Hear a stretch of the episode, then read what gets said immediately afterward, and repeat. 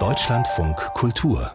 Kulturnachrichten in Frankfurt am Main hat die letzte Vollversammlung des katholischen Reformprojekts Synodaler Weg begonnen. Zum Auftakt warb das Präsidium um Zuversicht.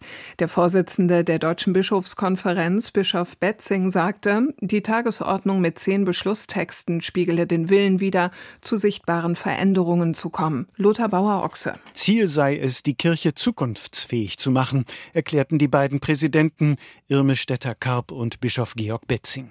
Die zur Beschlussfassung anstehenden Reformprojekte, wie etwa die Zulassung von Frauen zum Priesteramt oder die Segnung von homosexuellen Partnerschaften, sind durchaus umstritten, auch unter den Bischöfen. Ob die vorbereiteten Reformpapiere die nötige Zweidrittelmehrheit finden, ist derzeit unklar. Der Schauspieler Daniel Brühl spielte in einer Streaming-Serie den Modeschöpfer Karl Lagerfeld. Der 44-Jährige schrieb auf Instagram, die Rolle sei ein Geschenk, eine Ehre und ein Abenteuer. In sechs Teilen soll Kaiser Karl den Aufstieg Lagerfelds in der Welt der Pariser Haute Couture der 70er Jahre nachzeichnen. Zu sehen sein wird die Serie auf Disney Plus. Thematisiert wird auch Lagerfelds langjährige Beziehung zu seinem damaligen Lebensgefährten. Das FBI warnt davor, dass die chinesische Social-Media-Plattform TikTok die Daten von Millionen Amerikanern auswerten könnte. Die App werfe zahlreiche Sicherheitsfragen auf, sagt der FBI-Chef Ray bei einer Anhörung im Geheimdienstausschuss des US-Senats.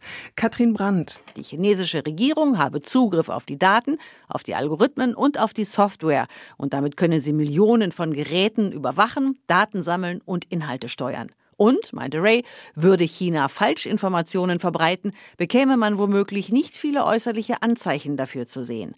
Gerade erst hat eine Gruppe von Senatoren beider Parteien einen Gesetzentwurf eingebracht, mit dem die Regierung mehr Möglichkeiten erhalten soll, Plattformen wie TikTok zu verbieten. Das Interesse am Roman Im Westen nichts Neues von Erich Maria Remarque ist stark gestiegen.